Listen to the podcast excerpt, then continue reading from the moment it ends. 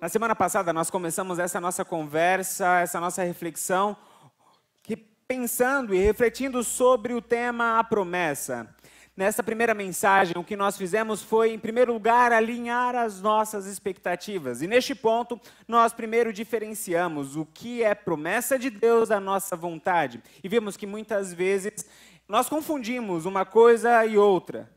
Nesta parte da reflexão, nós vimos que Deus cumpre sim todas as suas promessas, que tudo o que Ele promete, Ele cumpre, que todas as vontades, que todos os planos de Deus se realizam. E quanto às nossas vontades e quanto aos nossos desejos, Deus decide. Decide se vai dizer sim, ou decide se vai dizer não, ou então espera. Espera para eu dizer sim, ou espera para eu dizer não. Depois, no segundo ponto, nós falamos sobre a realidade de, mesmo que Deus diga não para as nossas vontades, não para a nossa expectativa, a promessa dele sempre supera a nossa expectativa. Foi isso que nós refletimos na semana passada quando falamos sobre promessa. Hoje nós vamos para a segunda mensagem, onde vamos refletir sobre o processo. A grande pergunta que vamos responder aqui é: por que existe essa realidade de processo? Porque Deus trabalha por meio de processo. Bom, se na semana passada ficou muito claro para nós que o nosso Deus é um Deus de promessa, lembra que disse que na Bíblia tem 7.487 promessas de Deus para o homem? Podemos dizer também de uma maneira muito clara que o nosso Deus não é apenas um Deus de promessas, mas o nosso Deus também é um Deus de processos. Vemos os processos de Deus desde a criação do mundo. O mundo foi criado em processos. A criação do mundo aconteceu em um processo que durou seis dias, e o sétimo dia foi o dia de descanso. Depois do processo da criação, nós vemos também na Bíblia Deus fazendo uma promessa a Abraão. E ele faz a promessa a Abraão quando Abraão tinha 75 anos, e a promessa só vai se cumprir quando Abraão tinha 100 anos de idade. Ou seja, foram 25 anos de processo. Depois nós vemos José, José do Egito, recebe uma promessa da parte de Deus quando ele tinha 17 anos de idade. Essa promessa só se cumpre quando ele tinha 30 anos de idade, ou seja, foram 13 anos de processos. E um processo que teve fundo de poço, teve administração da casa de Potifar, teve mentira sobre a vida dele e teve até cadeia. Processos. Nós vemos também Moisés, Moisés que desde sua concepção, desde a forma como ele foi tirado do ventre de sua mãe, vemos que Moisés tinha um chamado especial da parte de Deus desde quando nasceu. Mas a gente vê que Moisés só se torna um grande líder, um grande líder depois de 80 anos de idade. Foi um processo que teve 40 anos dentro da casa de Faraó, depois mais 40 anos no deserto, porque ele matou um soldado egípcio, e depois teve que fugir para o deserto, ficou 40 anos no deserto. Ou seja, 80 anos de processo para que depois voltasse para o Egito para libertar o povo como um líder.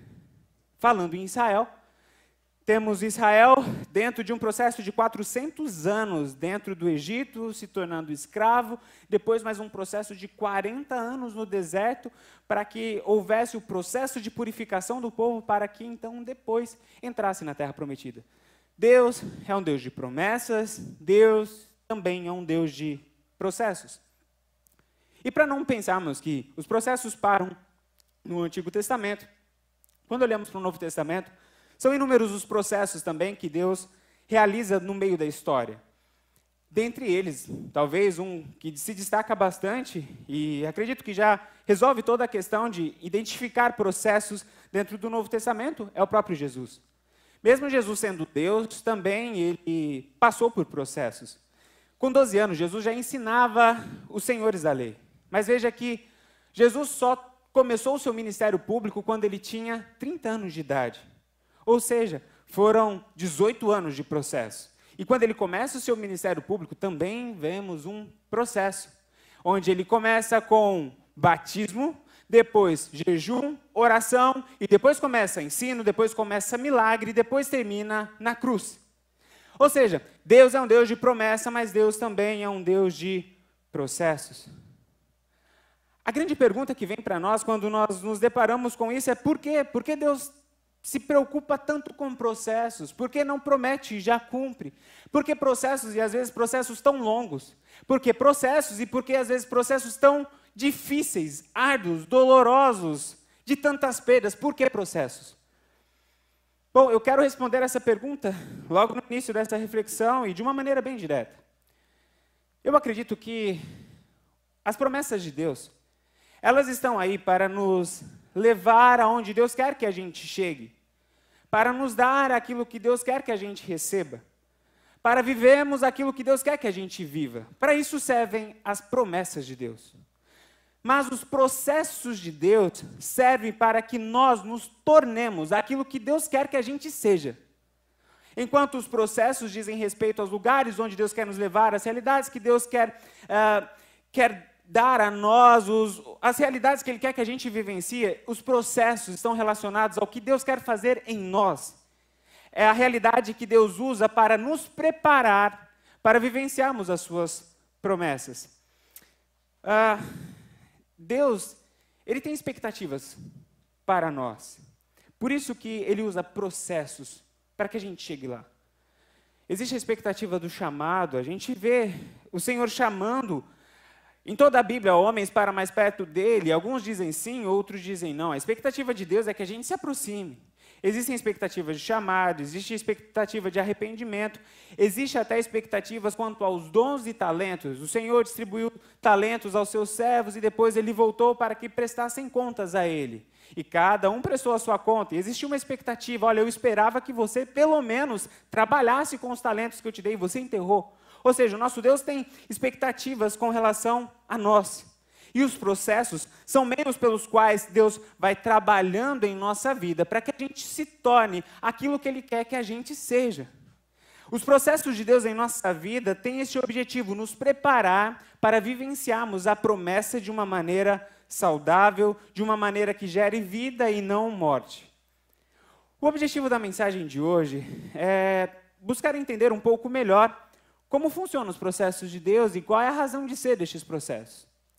O objetivo da mensagem de hoje é para que a gente não desista das promessas que são a nós inimagináveis, acima das nossas expectativas, por acreditarmos que os processos são insuportáveis. Este é o objetivo da mensagem. Compreender essa realidade do processo para que a gente não desista dos planos, promessas de Deus que são a nós inimagináveis, por acreditarmos que os processos são insuportáveis. E para nós refletirmos sobre isso, nós vamos usar a história de um rei que passou por um processo uh, um tanto quanto árduo. Nós vamos falar sobre um rei que foi o maior e um dos principais, ou o principal rei humano do povo de Israel no Antigo Testamento. Digo humano porque o principal rei da nação de Israel é o nosso Deus, mas o principal rei humano de Israel do Antigo Testamento é Davi. E nós vamos olhar para a história de Davi e vamos ver como Deus trabalhou na vida dele para que ele se tornasse este rei que, se, que acabou se tornando o referencial de, todo, de toda a nação de Israel, de todos os reinados que vieram antes e depois dele. Nós vamos olhar para a história de Davi e vamos entender os processos. Quero convidar os irmãos a abrirem suas Bíblias em 1 Samuel, capítulo 16, verso 11 até o 13. 1 Samuel, capítulo 16, verso 11 até o verso 13.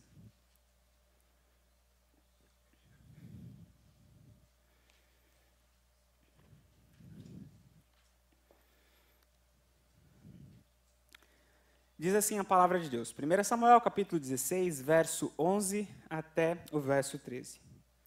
Aqui é Samuel conversando com Jessé, pai de Davi, no momento que o Senhor mandou Samuel ir à casa de Jessé para ungir um novo rei.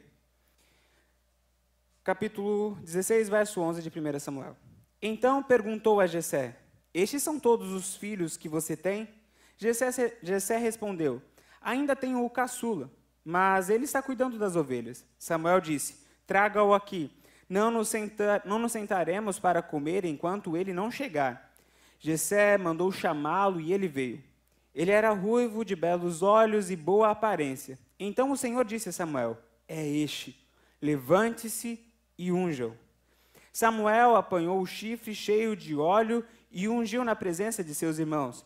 E a partir daquele momento, o Espírito do Senhor apoderou-se de Davi, e Samuel voltou para Ramá. Aqui é o momento em que Davi recebe a promessa. Davi é ungido como rei.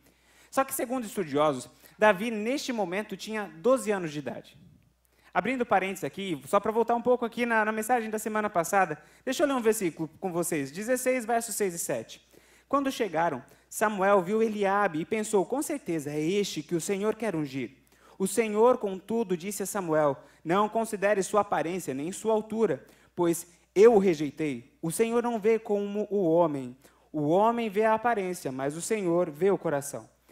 Eu abro esse parênteses só para nos lembrar daquilo que falamos na semana passada. Nós não podemos deixar que aqueles que conhecem apenas o passado e o presente determinem o nosso presente. Nós devemos deixar que aquele que conhece o passado, o presente e o futuro determine o nosso presente. Os irmãos de Davi, o pai de Davi e o próprio Samuel olhavam para Davi simplesmente como o caçula, mas o Senhor, o Senhor olhava para Davi como o futuro rei de Israel. Nós olhamos para este começo da história de Davi fecha parênteses aqui, olhamos para este começo da história de Davi e vemos a promessa de Deus na vida de Davi. Porém, Davi tinha apenas 12 anos de idade. Vamos agora para 2 Samuel. 2 Samuel, capítulo 5, verso 4 e 5. 2 Samuel, capítulo 5, verso 4 e verso 5. Davi tinha 30 anos de idade quando começou a reinar. E reinou durante 40 anos. Em Hebron, reinou sobre Judá sete anos e meio. E em Jerusalém, reinou sobre todo Israel e Judá 33 anos. Primeiro texto, nós temos Davi com 12 anos recebendo a promessa. Segundo texto, nós temos Davi com 30 anos recebendo o cumprimento da promessa. O que separa esses dois versículos não são apenas 19 capítulos, algo que a gente consegue ler em uma hora ou duas horas de leitura. O que separa essas duas passagens não são duas horas de leitura. O que separa essas duas passagens são 18 anos. E não são apenas 18 anos de uma espera passiva e tranquila. São 18 anos de processo árduo. Processo que envolveu luta, perdas e dores. 18 anos de lutas, perdas e dores. Este foi o processo pelo qual Davi passou para se tornar um rei. Nós vemos lutas na vida de Davi logo no início do processo. Davi teve de lutar contra leão, Davi teve de lutar contra urso, Davi teve de lutar contra Golias, Davi teve de lutar contra Saul. Dentre todas essas lutas, acredito que a pior foi contra Saul. Porque contra Saul ele não podia nem revidar. Nessa luta ele só podia fugir. Vemos no processo de Davi perdas. Davi perdeu o conforto da casa da família, ele perdeu o conforto do palácio, Davi perdeu a, a, segurança do exército de Israel, Davi perdeu o status de amigo do rei, de general do exército, e se tornou um líder de pessoas que estavam à margem da sociedade, foi um downgrade absurdo na vida de Davi. Nesse processo, Davi perdeu e perdeu muito. Mas não apenas isso teve dores. Davi sentiu a dor da injustiça, Davi, Davi sentiu a dor do abandono, Davi sentiu a dor da saudade, Davi sentiu a dor até da morte de pessoas queridas. O processo de preparação de Davi passou por lutas, perdas e dores. E eu acredito que aqui é onde acontece a nossa crise ou a nossa dificuldade com os processos de Deus. A gente até aceita esperar, mas a nossa dificuldade é passar por lutas no processo para a gente fazer o certo, para fazer a vontade de Deus, para dizer sim para Deus. A gente passar por perdas, coisas que muitas vezes nós temos em autoestima como preciosas na nossa vida, por que perder? E o pior, dor. O processo de dor na vida de Davi foi tão intenso que quando a gente lê os salmos de Davi, quando ele está escrevendo no seu período de dor, a gente quase que ouve os gritos de dor e o choro de Davi. Tamanha era a dor, tamanha era a agonia que Davi passou nesse processo. Eu acredito que aí reside a, a, a nossa crise. Mas eu vejo que por trás de cada uma desta ação tem um porquê, tem um objetivo, tem uma consequência que traz para nós a realidade do avanço, do, do moldar de Deus. Eu vejo que todas as vezes que, que Deus colocou lutas na vida de Davi, o que ele estava gerando na vida de Davi por meio das lutas era o sentido de dependência. Esta foi a, a realidade que que nasceu das lutas de Davi. As lutas de Davi não eram para fazê-lo mais forte. Não. As lutas de Davi tinham apenas um objetivo: torná-lo mais dependente de Deus. Porque veja, todas as lutas de Davi ah, foram lutas entre forças desiguais.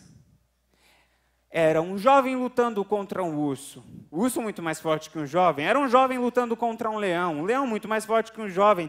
Era um jovem inexperiente de guerra lutando contra um gigante, soldado experiente de guerra. Era um súdito, um servo lutando contra um rei com todo o seu exército. Era desproporcional. Essas lutas não eram para tornar Davi mais forte. Essas lutas eram para tornar Davi mais dependente de Deus muitas das nossas lutas não nos deixam mais fortes. E mesmo no reino de Deus, um exemplo claro disso para mim é Elias. Elias lutou, lutou, lutou e chegou um momento que ele estava aos cacos. Ele fala: Senhor, para mim já deu. E uma simples ameaça de Jezabel fez com que ele falasse: Olha, Deus, eu preciso parar aqui e, se for possível, tira minha vida porque eu não aguento mais. As lutas foram deixando Elias mais fraco. As lutas não nos deixam mais fortes, as lutas tem como objetivo nos tornar mais dependentes de Deus. Portanto, se você está passando por uma luta neste momento em que você está vivenciando um processo de preparo para vivenciar a promessa de Deus, lembre-se disso. Essas lutas têm um único objetivo: tornar você mais dependente de Deus. Porque com as suas forças, com os seus recursos, você não vai conseguir. E este é uma das, essa é uma das grandes lições que nós precisamos aprender se quisermos alçar voos mais altos e ter vitórias ainda maiores. O Senhor submeteu Davi a essas lutas para que Davi aprendesse essa lição, porque ele enfrentaria sempre lutas que sozinho, com as suas próprias forças, ele não conseguiria vencer. Na nossa jornada com Deus, se nós não aprendemos isso, que vencemos as nossas lutas na dependência de Deus, nós teremos mais derrotas do que vitórias. E teremos vitórias, sempre pequenas. As nossas maiores vitórias, elas acontecerão quando nós lutarmos debaixo da dependência de Deus. As nossas maiores vitórias sempre acontecerão quando dissermos como Davi: Você vem contra mim com espada, mas eu vou contra você em nome do Senhor. Não é quando nós usamos os nossos recursos, não é quando nós usamos a nossa capacidade intelectual, nossa capacidade política, mas é quando nós lutamos com armas espirituais, porque a nossa guerra não é contra a carne, mas a nossa guerra é contra o espírito, contra potestades do mal. Lembre-se disso, se você está passando por luta, essa luta é para fazer com que você corra para mais perto de Deus, para que você dependa mais de Deus, para que você se decepcione das suas forças e fala: "Senhor, eu preciso de ti". Eu acredito que as lutas na nossa vida, na nossa caminhada, têm este objetivo nos tornar mais dependentes de Deus. Acredito também que as perdas têm uma razão de ser. Davi perdeu e perdeu muito. Davi perdeu uh, o conforto, o sustento da realidade familiar e da realidade do palácio. Ele foi morar no deserto. Ele perdeu o sustento, ele perdeu a proteção do grande exército de Saul, todo estruturado, todo organizado, perdeu sustento, perdeu segurança e perdeu status também. Ele que era conhecido como amigo do rei, ele que era general de um exército, agora ele se tornou um foragido, se tornou um líder de marginais. Mas veja, algo que é muito interessante nessa história. Saul conseguiu tirar tudo de Davi, mas ele não conseguiu derrotar Davi. Isso é interessante. Ele conseguiu tirar tudo, mas não conseguiu derrotar. Sabe por quê? Porque o sustento de Davi não vinha da família e do reino, mas vinha de Deus. A, a proteção de Davi não vinha do exército, mas vinha de Deus. E a honra de Davi não vinha de ser amigo do rei, mas vinha de ser filho de Deus. Essa realidade deu para Davi um senso de desapego. As perdas na nossa vida trazem essa realidade, trazem essa grande lição de nós nos desapegarmos daquilo que não é base da nossa vida e nos apegarmos unicamente a Deus. Davi aprendeu essa lição. E acredito que Deus guiou Davi por este caminho de perda para que ele pudesse se apegar mais no Deus da bênção do que nas bênçãos de Deus. Davi conquistou o trono, ele subiu ao trono, mas o trono não conquistou o coração de Davi. Quando nós lemos a história de Davi, em nenhum momento nós vemos Davi lutando pelo trono. A luta de Davi é: Senhor, não tire de mim o teu espírito. O encanto dele, a busca dele, a paixão dele era pela presença de Deus. Ele se desapegou do trono porque ele sabia muito claro que o que sustentava ele não era o trono, o que protegia ele não era o exército e a honra dele não via de homens. Os processos de perdas que passamos em nossa vida têm este objetivo, gerar em nós o desapego, para que a gente seja unicamente apegado em Deus e Ele seja a fonte da nossa segurança. Eu sei que não é fácil, tenha certeza, eu sei que não é fácil perder. Eu sei que não é fácil lidar com essa perda, às vezes da realidade familiar, às vezes do conforto, da proteção, da honra, não é fácil. Eu sei disso. Uma coisa é você olhar para tudo que você tem e dizer: Senhor, o Senhor é meu tudo. Eu olho para minha casa, eu olho para minha família, eu olho para os meus bens e eu digo: Senhor, o Senhor é meu tudo. Uma coisa é dizer isso. Outra coisa totalmente diferente é você olhar para o lado e ver que você perdeu tudo, que você não tem nada. E a única coisa que você tem é Deus. São coisas totalmente diferentes. E muitas vezes Deus faz com que essa realidade aconteça na nossa vida, para que a gente possa aprender que quem nos sustenta é Deus. Para que a gente se desapegue de tudo e simplesmente fique no colo do Pai e fala: Senhor, o Senhor é tudo que eu tenho. Para que quando o Senhor começar a restituir, para que quando o Senhor começar a entregar a nós a promessa, para que a gente não deixe o nosso coração se vender pelas, pelos bens, pelos recursos e pelas bênçãos, para que a gente não transforme bênção em Deus. E não entenda mal Deus. Deus não é cruel por fazer isso com a gente. Um Deus que tira tudo, um Deus que nos leva a perda, Deus não é mal por fazer isso. Entenda este ato de Deus como um ato de um noivo que, depois de casar com sua noiva, deixa para trás família, deixa para trás trabalho, deixa para trás responsabilidades e os dois vão juntos para uma lua de mel, onde só os dois estarão juntos para se conhecerem melhor e desfrutar de uma intimidade mais verdadeira. Os processos de perda são essa realidade, onde só está você, Deus e mais ninguém. Você, Deus e mais nada. É fácil perder? Não. Mas quando nós estamos com Deus, este processo de perda é bom para nós. É um processo que nós nos desapegamos das coisas que não devem ser o trono da nossa vida, para nos apegarmos única e exclusivamente a Deus. Passamos por perdas. Escutem bem isso todas as grandes jornadas de grandes homens e mulheres de Deus passa por este processo de perda. Você deve conhecer histórias de pessoas que eram muito ricas e depois entregaram a vida para Jesus, foram parar no fundo do poço, ficaram sem nada e depois o Senhor foi restituindo e foi levantando. Se você olha para a história dos discípulos, foi exatamente isso que aconteceu. Eles deixaram tudo, deixaram seus barcos, deixaram seus negócios e foram seguir Jesus.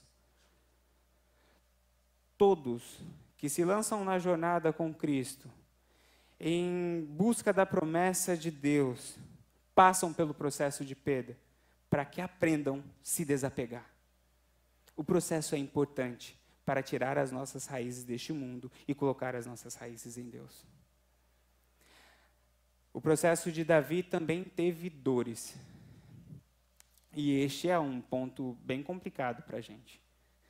Davi sentiu as dores da injustiça, Davi sentiu as dores da saudade, Davi sentiu as dores da humilhação, Davi sentiu até as dores da morte de pessoas queridas.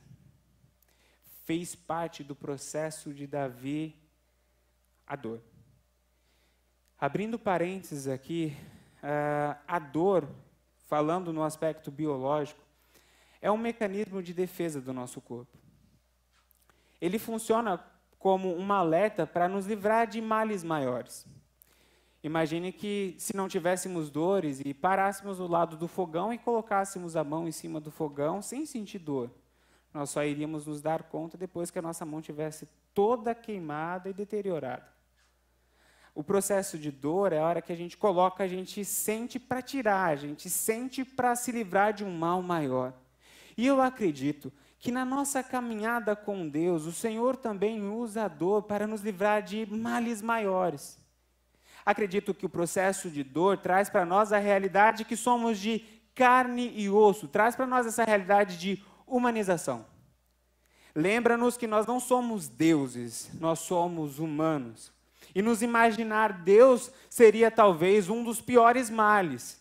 Seria cair de novo na, na tentação que Adão e Eva caiu no jardim do Éden. Se vocês comerem do fruto, serão iguais a Deus. É o nosso grito de independência. Eu acredito que a dor nos lembra disso. Vocês são humanos, vocês não são deuses, vocês precisam de mim. Davi, por ter passado pelo processo de dor, sabia muito bem que ele era humano e que precisava de Deus. A dor nos humaniza. Embora essa seja uma verdade que muitas vezes até soa como óbvio, mas é importante lembrar que na história do Antigo Testamento, inúmeros reis e líderes se imaginaram deuses e até construíram estátuas para que outros povos e outras pessoas o adorassem. Mas Davi não. Davi não fez isso. Davi não se imaginava Deus. Davi sabia que era humano. E porque era humano, escrevia salmos.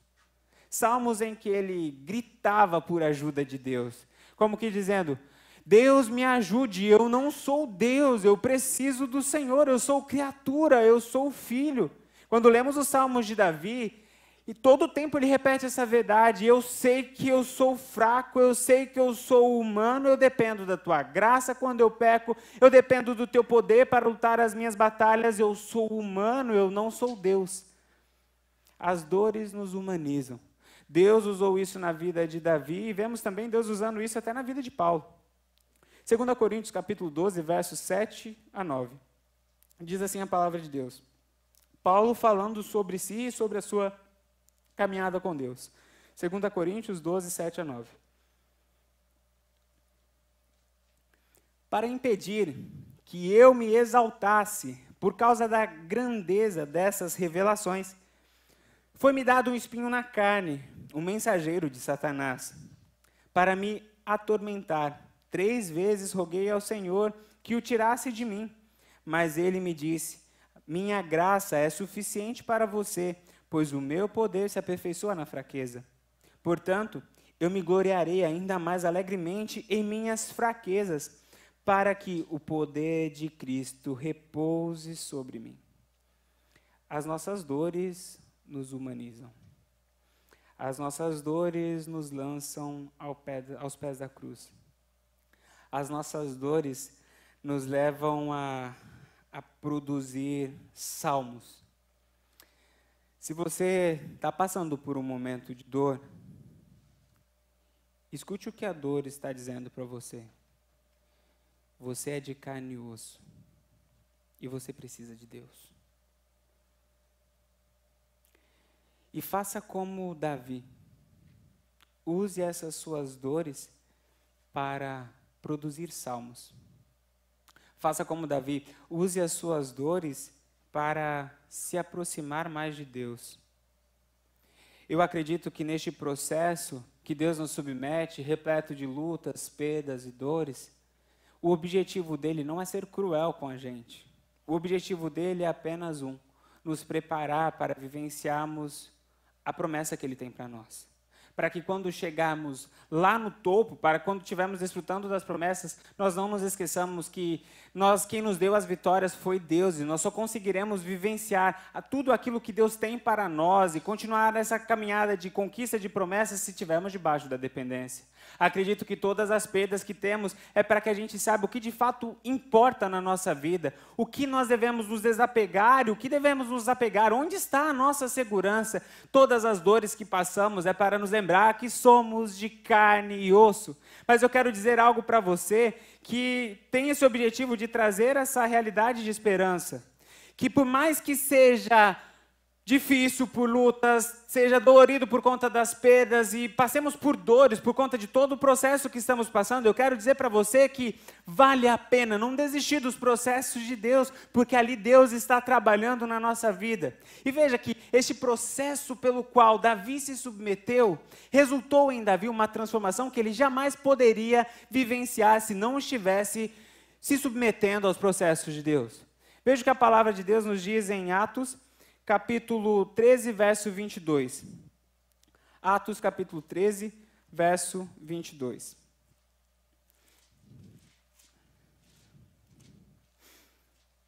Diz assim a palavra de Deus, pegando apenas uma parte: Encontrei Davi, filho de Jessé, homem segundo o meu coração. Eu quero terminar essa mensagem dizendo para você o seguinte: a promessa de Deus é para levar você aonde Ele quer. O processo de Deus é para transformar você naquilo que Ele quer. A promessa de Deus para Davi era o trono. O processo de Deus na vida de Davi era para prepará-lo para o trono. Eu quero que você, neste momento que está passando por um processo, na sua vida, na sua caminhada, na sua jornada, para que você, neste momento, se lembre disso. O nosso Deus é um Deus de promessas, mas o nosso Deus é um Deus de processos. Se você está passando por lutas, esse é o momento de você segurar mais forte na mão de Deus e se tornar ainda mais dependente dele. Se você está passando por perdas, pode ser um momento de que Deus está refinando o seu coração, para que você se desapegue. Se você está passando por dor, este é um momento de humanização para que você veja que você é humano e precisa de Deus. Eu sei que pode soar um tanto quanto cruel, mas eu quero dizer para você que os processos de Deus são processos seguros. Essa palavra de hoje ela tem apenas um objetivo: ser uma palavra de encorajamento para você. Você que está pensando em desistir. Você que está pensando em abandonar o processo. Você que fala assim, bom, só foi eu tentar uh, levar Deus a sério, só foi eu começar a querer arrumar as coisas na minha vida, parece que tudo virou de ponta cabeça. A palavra de Deus para você, meu filho, não desista. Continue. Continue a remar, eu estou trabalhando. Mas, Senhor, está doendo, Senhor, está difícil, eu estou. Tô Sabe, eu estou lutando e as minhas forças não dão. É isso, é isso. Você está começando a entender. A sua força não vai dar mesmo. Mas a hora que chega o limite da sua força, é a hora que você vai ver a minha mão agindo de maneira sobrenatural. Senhor, eu estou perdendo tudo, eu não vou conseguir me sustentar, eu não vou conseguir me proteger. Senhor, o que, que vai ser de mim? É isso, é isso aí. Está quase lá. Quando isso acontecer, você vai descobrir quem te sustenta, quem te protege, quem te honra. Que não são os seus bens, que não é a sua família, que não são os homens, mas sou eu. Senhor, mas está doendo. Eu sei, meu filho. Mas essa dor é para te lembrar que você é humano e que você precisa correr para mais perto de mim e que nos meus braços você vai ter cuidado, nos meus braços você vai ter cura, nos meus braços você vai ter conforto, nos meus braços é perto de mim, é junto de mim. Essa mensagem tem esse objetivo de ser esse recado de Deus para você que está passando por processo, para você que está esperando há muito tempo a promessa, para você que é um José que recebeu uma promessa quando tinha 17 anos, mas até hoje não chegou. E só está experimentando fundo de poço, injustiça e prisão. Essa palavra é para você que é um Abraão, que já está avançando na idade e parece que a promessa não chegou. Essa promessa é para você que é um Davi que recebeu uma promessa enquanto era bem novinho, quando ninguém, quando todo mundo olhava para você e falava, é só o caçula. E parece que a cada dia que passa, a promessa vai ficando mais longe. Estava quase lá, mas aí Saul se levantou e eu tive que ir para o deserto. Pode ser que agora você está no deserto. A palavra de Deus para você é, filho, se você está segurando na minha mão, pode ter certeza que o deserto não vai ser o seu lar. O deserto vai ser só apenas o seu caminho. Essa palavra de Deus é para você que está passando por lutas, por dores e por perdas. Continue firme, porque os planos de Deus, a promessa de Deus, jamais vai morrer. Tá difícil, tá doendo, mas Deus está trabalhando. Tá difícil, tá perdendo coisas, tá enfrentando dores. Deus está trabalhando. Ele é o oleiro, nós somos o vaso. Ele sabe o formato que precisamos ter. Ele sabe a resistência que precisamos ter. Ele sabe de tudo e Ele está trabalhando.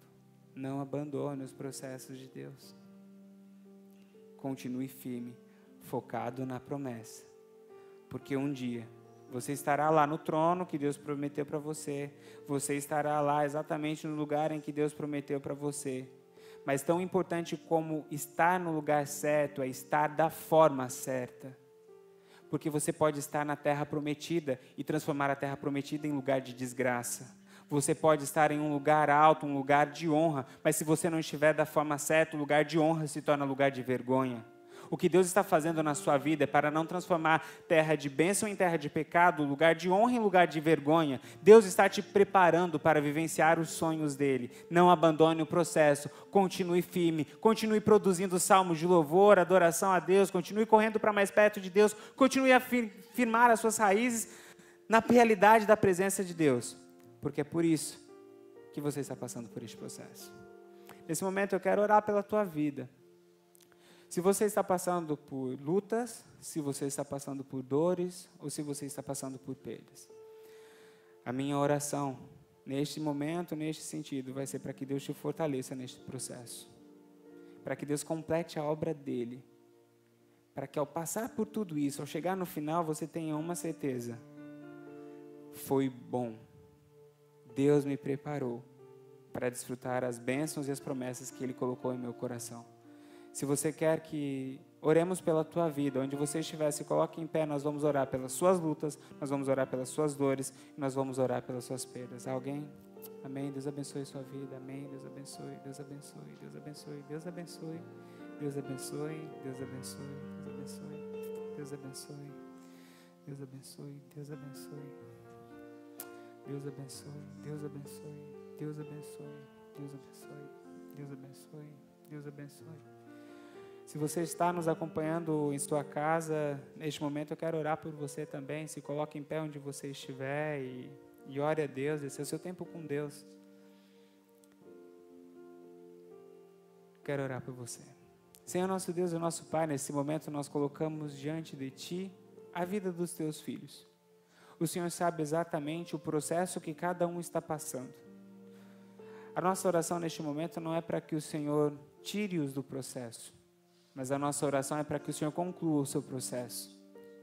A nossa oração é para que o Senhor dê força para cada um deles para atravessar por este processo que o Senhor está gerando e criando na vida, no coração deles, ó Pai. O nosso desejo não é apenas desfrutarmos de Suas promessas, o nosso desejo é desfrutarmos do Teu trabalhar em nossa vida. Pai, em nome de Jesus, continue a tua obra. Nós queremos nos tornar mais dependentes de ti. Nós queremos, ó Pai, nos tornar mais desapegados deste mundo e apegados ao Senhor. Nós queremos entender exatamente qual é o nosso lugar nessa relação. Somos humanos e o Senhor é Deus. Nós precisamos de ti, Pai. Em nome de Jesus, abençoe a vida de cada um. Em nome de Jesus, eu peço por cada um que está lutando aqui, ó Pai. Em nome de Jesus, protejam os seus filhos, ó Pai. Em nome de Jesus, manifeste o teu poder, a tua graça, a tua ação, que eles possam ver as tuas mãos agindo com poder nas lutas que eles estão enfrentando, ó Pai. Que eles consigam reconhecer as suas digitais, ó Pai, na obra que o Senhor está realizando na vida deles por meio da luta, ó Pai. Em nome de Jesus, eu peço para que o Senhor abençoe aqueles que estão perdendo coisas, ó Pai, que estão passando por processos difíceis, doloridos de desapegar, ó Pai, das coisas deste mundo. Em nome de Jesus, continue segurando na mão deles, ó Pai. Continue sustentando com a tua graça, continue protegendo com o teu amor, continue honrando, ó Pai, na tua presença, no secreto do quarto, na intimidade contigo. Abençoe os nossos irmãos, abençoe a nossa vida, ó Pai. Nós que passamos por estes processos, nós clamamos ao Senhor, tenha misericórdia de nós, ajude-nos a pegar cada vez mais mais de Ti. Em nome de Jesus, nós clamamos ao Senhor também por aqueles que estão passando por dores, ó Pai dores emocionais, dores sociais, dores físicas, ó Pai. Em nome de Jesus nós clamamos ao Senhor para que essa dor não reverta em rebeldia contra o Senhor, para que essa dor não, não resulte em distanciamento, mas para que essa dor nos coloque mais perto de Ti, que essa dor, ó Pai, faça com que a gente louve ao Senhor, busque ao Senhor em mais intimidade, em mais verdade, ó Pai. Abençoe a Tua igreja. Nós nos submetemos ao Teu processo, porque confiamos em Ti. O Senhor Senhor é Pai, o Senhor é Deus, o Senhor é o Criador, o Senhor sabe exatamente o que precisamos, o Senhor sabe exatamente a forma de nos tirar do nível raso e imaturo para nos levar a níveis mais altos de profundidade e intimidade com o Senhor. Realize os teus processos em nossas vidas, porque nós queremos morrer para nós mesmos e viver para o Senhor. Nós queremos abandonar tudo aquilo que não te agrada para agradar o teu coração. Nós queremos, ó Pai, segurar em tuas mãos e lutar as nossas guerras, porque o Senhor é o Senhor dos exércitos, o Senhor é o Deus de poder, o Senhor é o Deus de vitória, ó Pai. Em nome de Jesus, nós reconhecemos a nossa humanidade, a nossa fragilidade e colocamos diante de Ti, suplicando: tenha misericórdia de nós. E em nome de Jesus, que não nos esqueçamos o nosso lugar. Nós somos servos, nós somos criaturas, nós somos filhos do Senhor, ó Pai. Em nome de Jesus, nós clamamos que os Teus processos continuem em nossa vida. Este é o desejo do nosso coração. Essa é a oração que fazemos, clamando a tua força, clamando a tua bênção sobre nós. Em nome de Jesus. Amém.